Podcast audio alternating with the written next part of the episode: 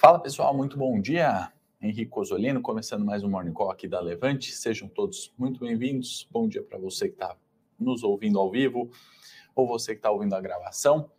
Bom, pessoal, o ano está chegando ao fim, né? Está terminando, mas a pauta política ontem foi aquecida, né? Principalmente aqui no cenário local. As preocupações com o Omicron continuam, né? A gente não vai abordar tantos detalhes assim. Temos falado muito sobre isso, né, sobre a variante do corona que assusta os mercados e dados econômicos, né? Então, agenda importante para hoje, né, dados tanto locais quanto lá fora, né? Bom, os mercados na Ásia, né, praticamente no 0 a 0, Xangai fechou em queda de 0,07, índice Nikkei no Japão em alta de 0,16. Eurostox praticamente estável, 0,10, então um dia de bastante indefinição ali, bastante é, cautela, né? Porém, é, se afastando do pânico da variante Omicron, mas também se afastando de uma euforia de uma possível retomada econômica de 22, né? o petróleo, né, tanto o WTI quanto o Brent subindo 0,38, 0,22 respectivamente. Acho que isso vem muito do dado é, de estoques do petróleo, né, que a gente comentou da agenda divulgados ontem, né, dados da American Petroleum Institute, dados da API, mostrando redução né, da, dos estoques de petróleo, né, um número ali, uma redução de 3,6 milhões de barris, né, e aí sempre que temos esses dados a gente vê uma volatilidade um pouco mais acentuada, né, nos níveis eh, na cotação do petróleo, principalmente. Então, acho que essa alta hoje é justificada por isso. Por sua vez, commodities como minério fecharam em queda de 2,62, né? Então, devolvendo um pouco aí dos ganhos que a gente observou nos últimos dias. Na Europa, né, começando ali pelo velho continente, tivemos PIB em Londres, né, que desacelerou, né, frustrou um pouquinho as expectativas, né, quando a gente compara na base anual, né, e trimestre contra trimestre, né, o último tri, eh, o terceiro tri 21 versus segundo tri 21, uma alta de 1,1, né? mas essa alta foi menor do que as expectativas, então ali é uma certa frustração com os dados uh, de PIB no Reino Unido, né? em Londres especificamente. É, Estados Unidos acabou ontem, né, com o discurso do Biden ali abrindo aspas, falando que a gente deveria estar preocupado com o Omicron, mas não alarmado, né? Isso tranquilizou um pouco os mercados, né? A gente viu aí os principais índices recuperando, de certa forma, seus preços, né? Isso deu uma boa tranquilizada, na verdade, né? Enalteceu a quantidade de vacinados por lá, né? 200 milhões é, de pessoas de vacinados, ele colocou. É, vale lembrar que aqui no Brasil, né, a gente está com 66,5% né, de vacinação completa, né? Então, de fato, é, são, são tentando ver o copo meio cheio lá, o avanço da vacinação ajuda bastante na retomada e na cautela né, do, dos mercados, e além disso, ele foi além, né, continuando ali a distribuição de kits gratuitos para testes, investimentos ali é, em, em, entidades como a OMS para ajudar ali no combate com vacinação, né, cifras importantes ali, 580 milhões ontem anunciado pelo Biden. Bom dia aí para o pessoal. É, o pessoal está perguntando aqui sobre pets. É, e Europa pode refletir aqui uma oportunidade para fazer uma operação de venda descoberta. Eduardo, o pagamento né, de JCP, dividendos, tem bastante gente que acaba perguntando né, se vale executar a venda descoberto para se beneficiar disso. Né? Eu, eu digo aqui que não é uma estratégia que eu gosto de utilizar no, no, curto prazo, né? A menos que você acredite que o papel, em virtude disso, vai continuar caindo, né? E aí queira se aproveitar, né? Eu não vejo é, uma boa uma boa oportunidade aí na venda que você citou, tá bom? É, que mais, né? Além disso, lá nos Estados Unidos a gente tem a questão de Biden e do senador é, discutindo né, sobre aquele projeto de lei chamado é, é, BBB, é, né, que é o Build, Build Back a Better Deal. Né? Eles estão renegociando para fazer um novo acordo. Os americanos gostam de colocar esses nomes né, chamativos e esse acordo ali né, entre vai, vai prover um investimento ali em diversas áreas, saúde, educação, geração de empregos, a questão ESG também é muito forte nesse projeto, né? um projeto grande, isso voltou à, tona é, na data de ontem, essa discussão, né? então é algo que a gente tem que ter ali no radar, nessa né? negociação, um possível, é, obviamente, benefício que viria desse, é, desse consenso ali entre o Senado e o presidente americano, certo?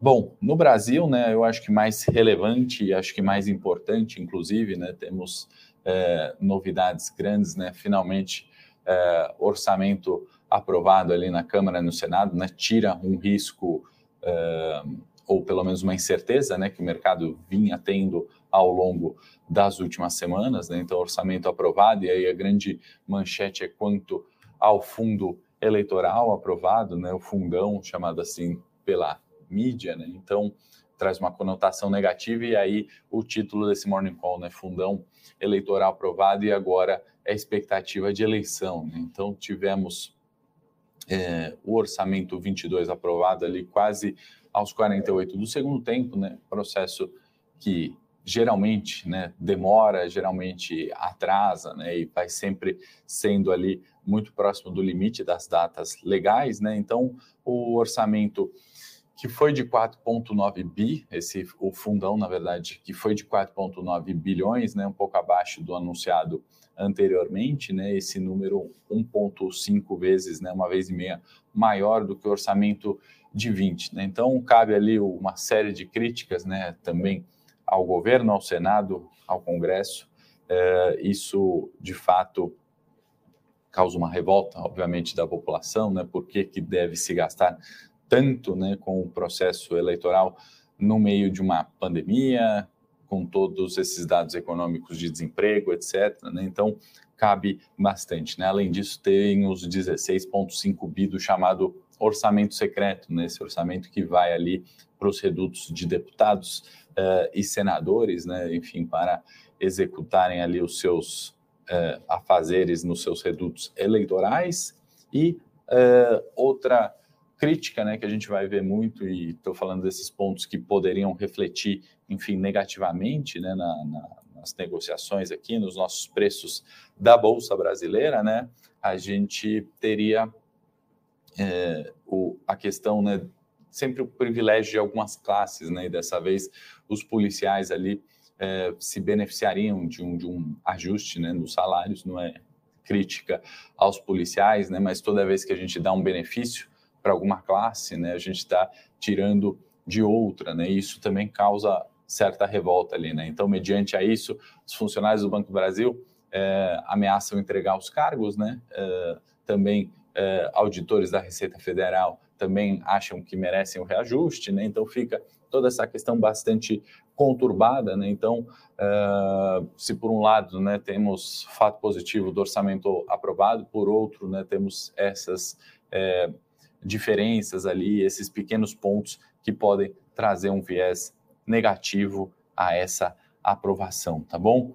O Magrinho de Oliveira está perguntando quando a B3 entra em recesso, dia 24, né? Sexta-feira, não tem é, pregão, tá? Hoje continua a negociação normal, amanhã negociação normal, sexta-feira sem pregão para renda variável, tá bom, Magrinho? Bom dia aí para o pessoal que está dando bom dia. O Lucas está perguntando né, que a alta dos índices mundiais não importou muito com o Ibov, né? Falta de direção é, das bolsas mundiais podem ter um dia com tendência de baixa no Ibov.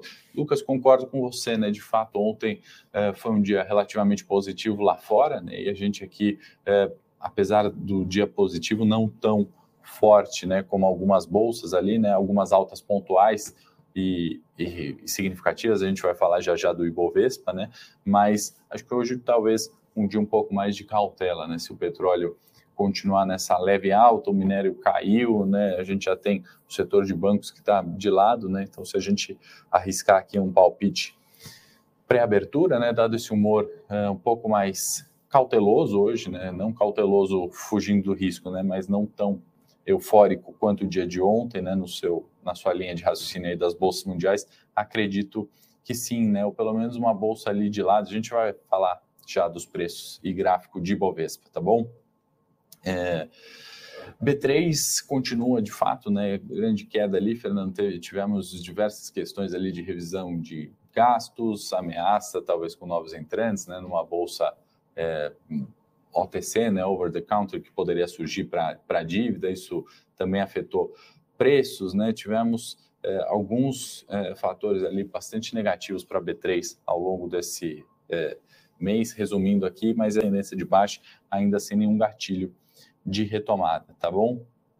O Lucas aí criticando os políticos, né? E de fato temos ali, né? Esse é parte do processo democrático, sempre cabe bastante críticas a, aos que nos governam, né? Afinal de contas, nós que os elegemos. Agenda hoje, né? Já saiu é, confiança do consumidor aqui, né, mostrou declínio, foi para 2,6 pontos é, em 2021, ou seja, né, mostrando aí um reflexo, né, mais um dado do reflexo é, econômico que a gente tem. 10,5 tem o dado mais relevante, na minha opinião, hoje, né, que é o PIB final ali americano, dados de inflação também, né, então vamos ficar atento. E o mercado já talvez é, se antecipando numa expectativa de PCA para amanhã, né, uma desaceleração ali do consenso prevista em 0,82, né, levaria a gente fechar um ano né, com uma inflação de 10,47, né, quase 10 mil por cento. Talvez a gente possa ver um reflexo já da antecipação desse dado uh, no dia de hoje, tá? Uh, que mais? Vamos antes aqui do setor corporativo. Eu, o Naldo está comentando aí sobre uh, algumas, algumas questões né, de, de salário né, e de categorias, de fato, né, um tema tão complexo né, que a gente precisa ter uma discussão muito mais ampla, né, não às pressas, ao meu ver, ali, como foi essa questão é, do orçamento e como é muitas vezes. Né? É, vamos colocar aqui o gráfico do Ibovespa, aproveitando o Romário ali que está comentando né, sobre as regiões é, Fibonacci. Vou pedir para a produção colocar na tela o gráfico do Ibov e a gente já vê as questões de preço. Né? Então, o Ibovespa que sai ali da sua região dos 131 mil pontos, buscou 102, né? só para recapitular, a gente dando zoom aqui no curto prazo, né? olhando para o dia de hoje, né? de fato, esse candle aqui pequenininho, né, mostrando a alta de ontem, né, 0,46 aproximadamente, né, acima da linha dos 105 mil pontos. Né? Então, do ponto de vista técnico, né, isso é um, é um, um comportamento é, esperado e positivo, né? O fechamento acima, né? Eu lembro que no Morning Call ontem eu comentei essa, essa é, o, o teste, né, dos 105 mil pontos pelo fechamento anterior, né? Estava um pouco abaixo ali no decorrer do dia. A volta acima dos 105 mil pontos é bastante positivo, né? Então a gente continua aqui nessa projeção aqui, né? Esperando talvez uma recuperação de preço, ainda que hoje o humor, né, do mercado é levemente negativo, a gente pode ter novamente né, um fechamento abaixo do 105, né? Mas isso denota a importância dos 105 mil pontos, né? Fechando acima do 105 é muito importante. Caso a gente tenha o teste do 105 e o mercado volte a operar negativo, o próximo suporte né, é mantido aqui nos 102 mil pontos, tá bom? Acima do 107, né, nossa resistência que a gente repete aqui todos os dias, né, resistência de curto prazo, a busca seria do 110, segundo nível de resistência, tá? Esse é do ponto de vista técnico, né? Aproveitando, vamos compartilhar aqui o nosso monitor de mercado, né? No dia de ontem a gente já puxa também para o cenário corporativo, grande destaque em Embraer, né, que subiu 16%, algumas aéreas, a Azul, é, a, é, acabaram ali recuperando preços, né, Gol também a gente está vendo aqui, e algumas também do setor de siderurgia e mineração subiram ali recuperando preços, né? Partindo agora, a produção pode voltar para mim aqui, vamos falar do setor corporativo, né? Embraer, né, que teve essa alta significativa de 16% aproximada ali no dia de ontem, foi uh, obviamente em virtude né, do, do, da combinação de negócios né, da sua subsidiária IVE com a Zenit, né, e um possível lançamento dessas ações na NYSE, né, na New York Stock Exchange, a bolsa americana, a bolsa de Nova York. E lembrando, né, que essa é, o, a IVE, né, ela é responsável daquele projeto de carros voadores que a Embraer anunciou em setembro. Isso fez os preços da ação dispararem também, né? Então acho que foi um reflexo desse anúncio, né? É, bastante positivo, ao meu ver, para a Embraer, né, deve continuar ali um fluxo, talvez uma realização de lucro hoje em virtude da alta significativa, porém tendência ali é, bastante positiva para a Embraer. Pagamento de dividendo JCP, né, a gente teve é, Marfrig, Sula, Marco Polo, GetNet, Energisa, Vivara e Pera, né?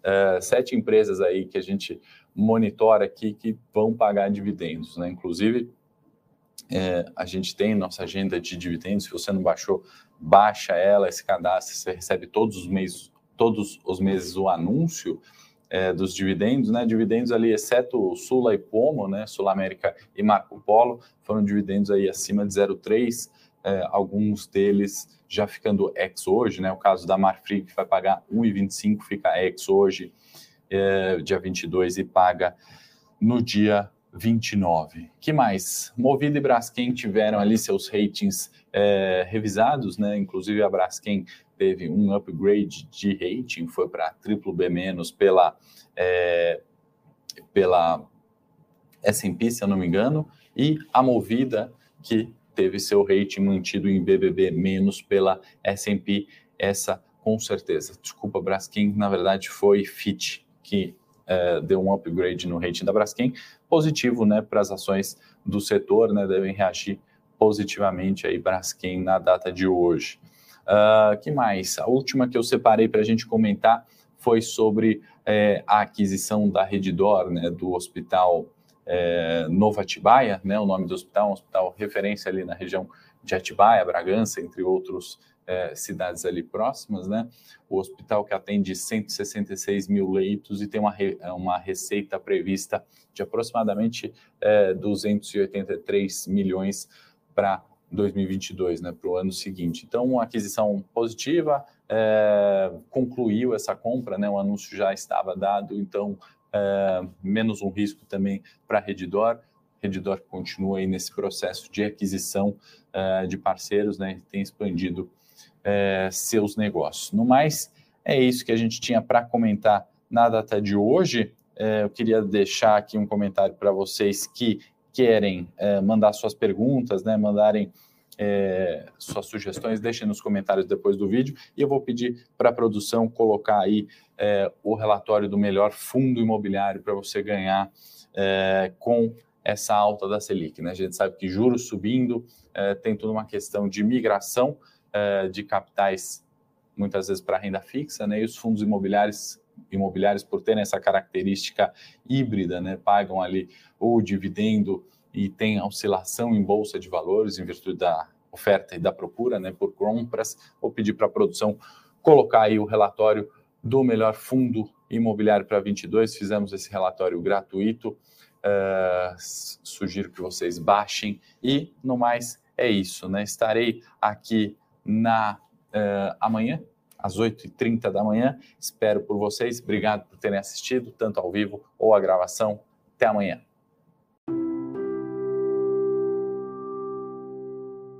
Para saber mais sobre a Levante, siga o nosso perfil no Instagram, levante.investimentos. Se inscreva no nosso canal do YouTube, Levante Investimentos. E para acompanhar as notícias do dia a dia e mais sobre a Levante, acesse nosso site levante.com.br.